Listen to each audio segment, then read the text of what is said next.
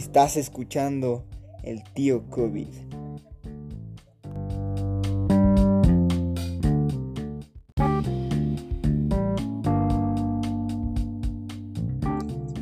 Para ti, ¿qué es liderazgo?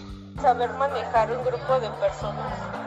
Llevar al punto de la cúspide a un equipo. Liderazgo para mí es la función o es la actitud que una persona puede eh, llegar a adoptar para buscar ciertos fines a un grupo, puede ser un grupo pequeño, un grupo amplio.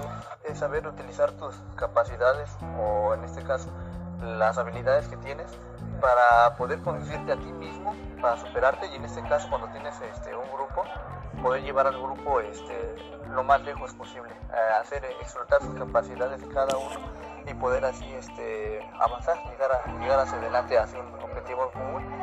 Cuando tú eres, por ejemplo, el líder de, un grupo, que no solamente llegues tú, sino que lleguen al parejo todos, estar pendientes de cada uno de tus compañeros o de tus integrantes para lograr lo que se le haya planteado. Es la capacidad que desarrolla alguna persona para dirigir a otra persona o a otro grupo de personas para que estos logren una meta o un objetivo. También capacidad de tomar decisiones.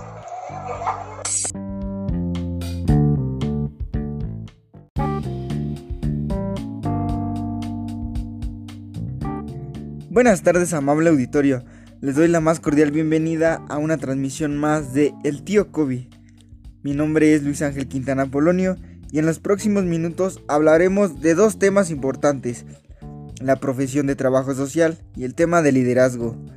Temas que están ligados por múltiples aspectos que van desde la intervención con sujetos, grupos, comunidades y la manera como trabajo social desarrolla estrategias para dar solución a diferentes problemáticas.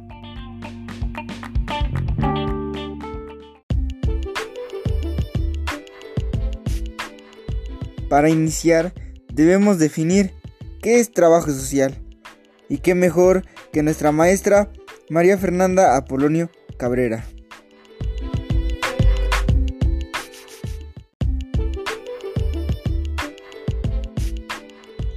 Encantada de estar en este programa tan importante y sobre todo este espacio que se dedica a trabajo social. Trabajo social es una profesión que nace desde hace muchos años y muchas, muchas décadas, con una intencionalidad de ayuda al prójimo, con una intencionalidad de filantropía y eh, al pasar de los años, conforme se van conformando o creando, constituyendo una carrera como la que hoy tenemos, va justo direccionando su función sustantiva. ¿Qué la hace tan importante o por qué tan importante trabajo social? Esta es una profesión que se distingue por el hecho de participar directamente o interactuar directamente con las comunidades, con los grupos, con las personas, con las familias y sobre todo trabajo social. Es para toda la sociedad, por supuesto, en la atención de problemas sociales, de las necesidades sociales, pero también en dar rumbo respecto de estos programas sociales.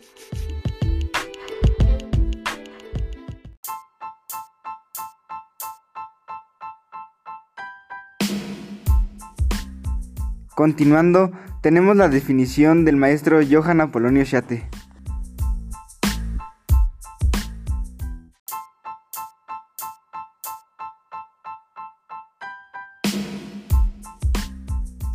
Al ser trabajo social una disciplina de las ciencias sociales que tiene por objeto de estudio la intervención social con sujetos concretos, individuales o colectivos que presentan problemas o carencias sociales en un momento determinado. Su acción viene de lo social y recae en lo social.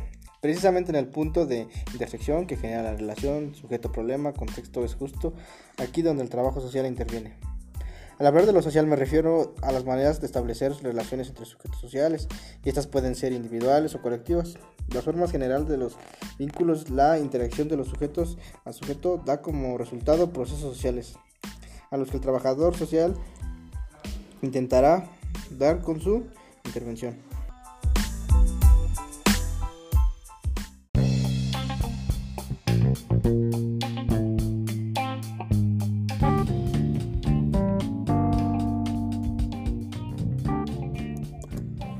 Palabras, el trabajo social es una disciplina. Sí, una disciplina. ¿Por qué? Porque se desprende de las ciencias sociales y trata de aspectos de los diferentes seres humanos que se agrupan como sociedad y que representan algún problema o carencia en algún momento específico de su vida. Es decir, algo que les hace falta. ¿Cómo lo resolverán? Pues a través de una metodología. ¿Qué es una metodología? Pues es una simple y sencilla serie de pasos o procedimientos que se puedan validar, es decir, que se puedan comprobar para lograr un objetivo. En este caso, el objetivo es contribuir al conocimiento y a la transformación de los procesos sociales. Y de esta manera, los sujetos o las personas tendrán las herramientas y destrezas para que ellos mismos encuentren las soluciones y su propia libertad.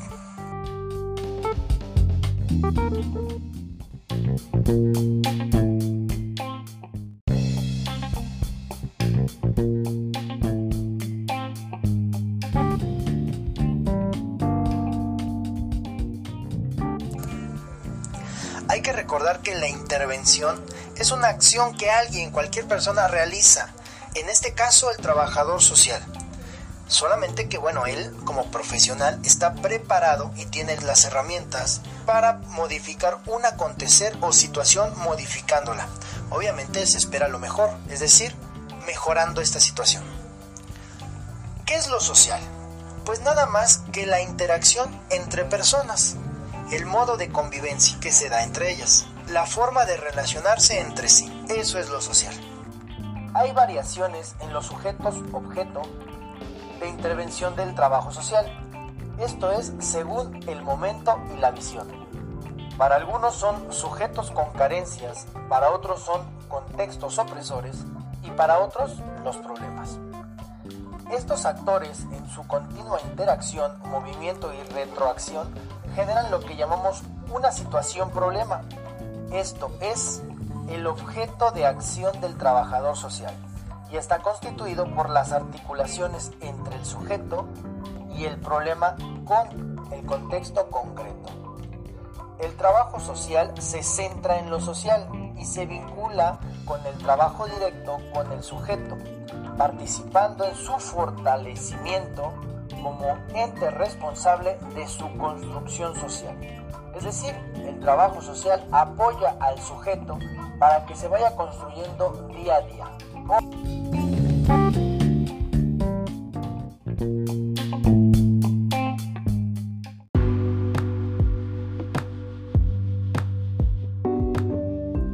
A través del tiempo, el liderazgo ha sido retomado desde diferentes perspectivas, ejecutiva, empresarial, administrativa, corporativa, psicológica y social, con el fin de cumplir diferentes objetivos y metas. Partiendo de estas diferentes conceptualizaciones, se retoma desde la óptica del trabajo social para conocer y comprender cuál es la importancia y utilidad que tiene dentro de esta profesión.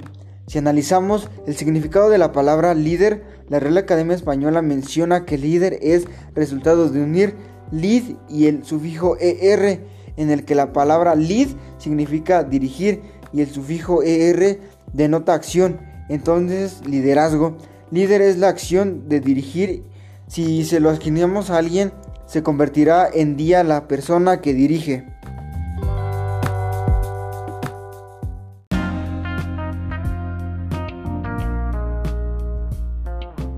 En el análisis de líder y liderazgo hay que resaltar la diferencia entre una y otra. Por un lado, el liderazgo es una capacidad que se desarrolla y el líder es quien ejerce esa capacidad. A continuación se presentan diferentes definiciones.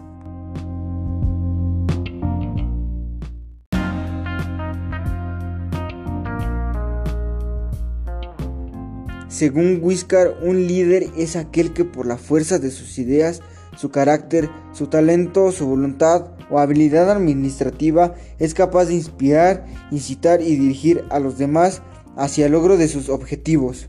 Friedler afirma, líder es servir. El sujeto que está al mando dentro de un grupo debe utilizar todas sus cualidades, habilidades y talentos en la tarea para lograr que los miembros de sus grupos puedan tener éxito eh, que se desarrollen y cumplan todas sus metas. Y bien, para que exista un líder debe existir un grupo a quien liderar, es decir, a un grupo de personas con las que pueda cumplir sus metas y sus objetivos. Como podrán haberse dado cuenta, en esta transmisión no se manejan los personajes populares y conocidos mundialmente como líderes como por ejemplo George Washington, Vladimir Lenin, Nelson Mandela, Che Guevara, Simón Bolívar, el Papa, Benito Juárez, etc. Ya que el tío COVID está entregado al 100% a fomentar la reflexión e invita a todo su público redescucha a pensar, reflexionar, razonar y sobre todo a imaginar el por qué a estos personajes se les considera líderes. Con base a la información antes mencionada, se exhorta a todo el auditorio a informarse y a construir su propia opinión personal sobre la forma en que se manejaban e influían estos y muchos otros personajes que han sido considerados como líderes. El personal del tío COVID agradece la atención brindada y el tiempo dedicado a la reflexión del contenido. Yo soy Luis Ángel Quintana Polonio y recuerden, siempre hay que tratar de desestabilizar la rutina. Hasta la próxima.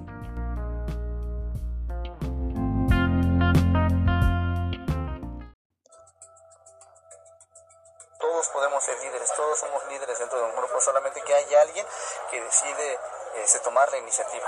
Pero yo creo que todos somos líderes en, en algún momento, solamente que estamos como que en stand-by o algo así para poder, este, poder demostrarlo. Nada más que es cuestión de que nos decidamos a hacer, hacer, hacer, hacer. Ah,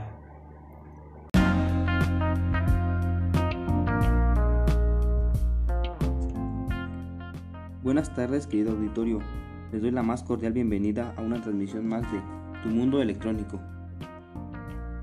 Mi nombre es Azala Polonio Chate y en los próximos minutos hablaremos de dos temas importantes, cosas que se necesitan para ensamblar una computadora de trabajo o gamer y los tipos de mantenimiento a equipos de cómputo, temas que están ligados al mundo de la electrónica. Para iniciar debemos saber las cosas que se necesitan para ensamblar una computadora de trabajo o gamer. Lo primero que deberás hacer para prepararte es reunir las herramientas que necesitas para completar el armado y estas son un espacio de trabajo y desatornilladores. Antes de empezar a elegir los componentes, deberás tener en mente un gabinete o al menos un tamaño de gabinete a donde vas a poner la computadora. Además del gabinete, necesitarás los siguientes componentes para armar una PC gamer o de trabajo. 1.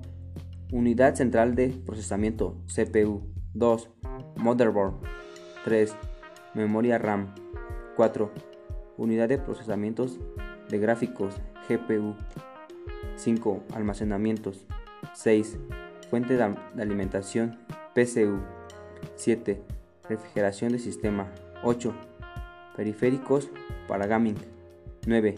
Sistemas operativos. Y los pasos para armar una computadora de trabajo o gamer son Paso 1. Instalar la CPU. Paso 2. Instalar el SSD M.2. Paso 3. Instalar refrigeración para la CPU. Paso 4.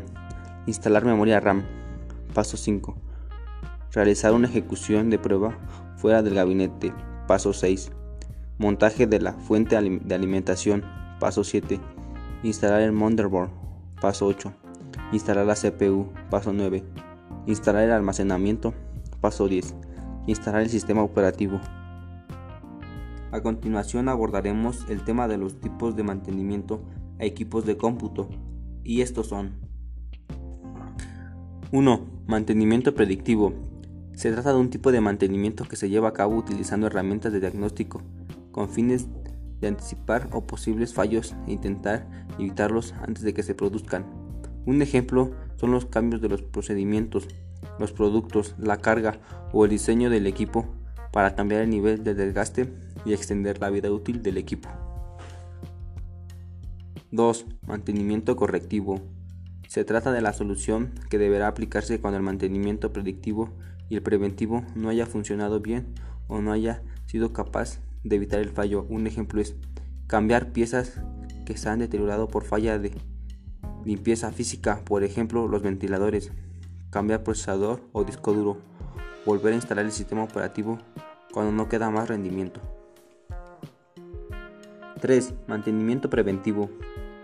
Se trata de un tipo de mantenimiento muy frecuente que se lleva a cabo con el fin no solo de prevenir posibles fallos y mejorar el funcionamiento de un sistema, sino de alargar la vida útil de los distintos componentes del mismo. Un ejemplo es, utiliza un buen antivirus, ten tu software actualizado, haz un poco de limpieza digital.